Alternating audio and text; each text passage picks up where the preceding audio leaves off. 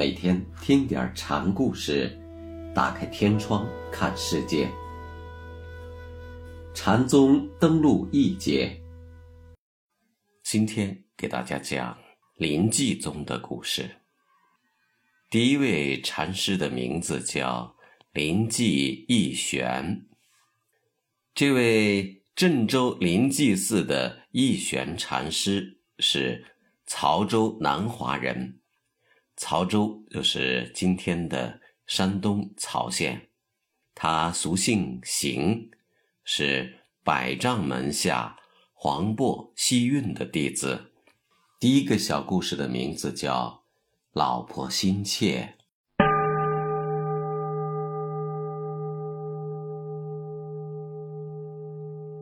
义玄初到黄檗门下时，睦州的陈尊素。正在黄檗法会参席，当时是第一座。临济在很长时间，除了守夜纯一之外，并没有显得怎么出色，甚至都没有向禅师单独请教过什么。穆州是个极有眼力的人，在黄檗众多的参学者中。他看好逸玄。有一天，穆州就问逸玄：“来这里多长时间了？”“三年了。”逸玄回答。穆州又问：“参问过师傅吗？”“没有，不知道该问个什么。”逸玄回答。“何不去问问当堂和尚？”什么是佛法大义？穆州给义玄出主意，当堂和尚当然指的是西运禅师。义玄听了，就照着穆州的话上堂去问黄檗师傅。问话声还没有落地呢，黄渤抬手就打了义玄。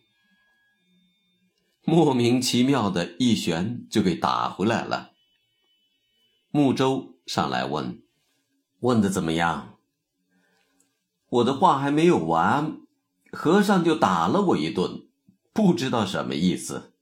一玄说：“你再去问问看。”穆舟撺掇着一玄，一玄就又傻乎乎的去问，结果呢，和第二次一样。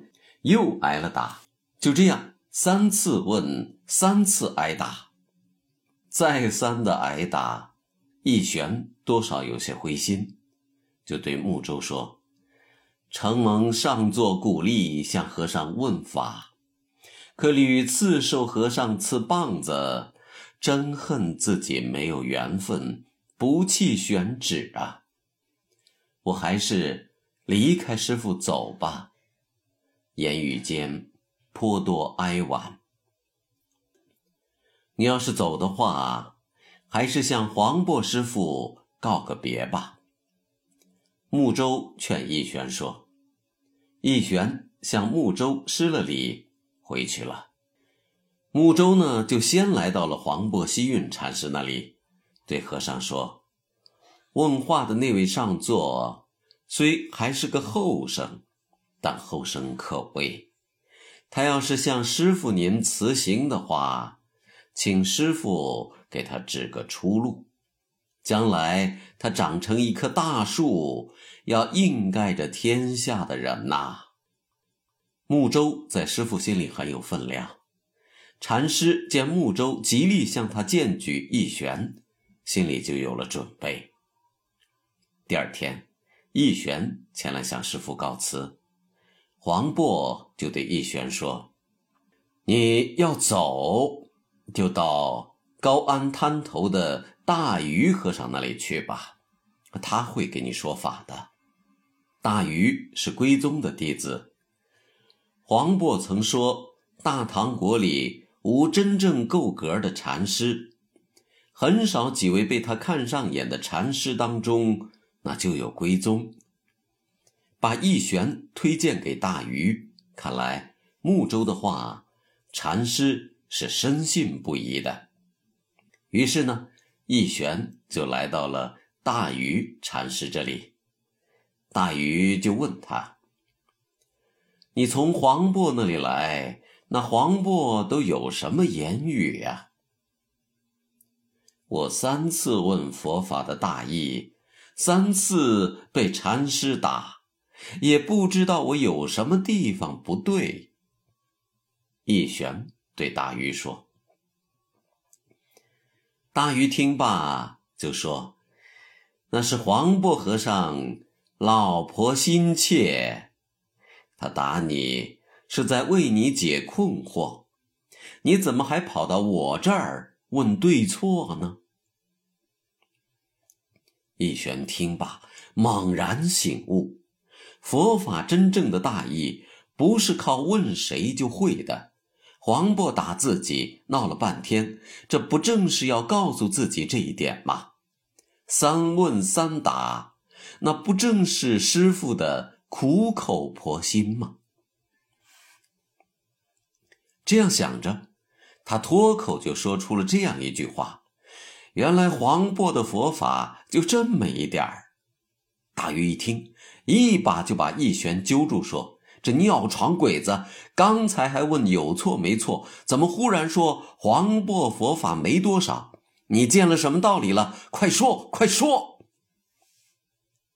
义玄也不答话，抽手在大鱼的肋下就倒了三下子，把黄渤的三顿棒子。还给大鱼了。大鱼一把把义玄推开，说：“你的老师是黄渤，不干我的事。你既然开悟了，知道用拳头回答我了，还是回你师傅那里去吧。你们是一个门风。三顿大棒，棒棒在教义玄佛法。”不跪他求的道理，但是没有大禹禅师一句“老婆心切”的点拨，蒙在义玄心头上的那一层纸就无有捅破。在这一系列的事情中，穆州深知义玄，黄渤深知大禹，义玄的开悟是禅门大德从立的结果。老婆心切的三度棒打，不仅。杀活了义玄，且影响了林济的家风。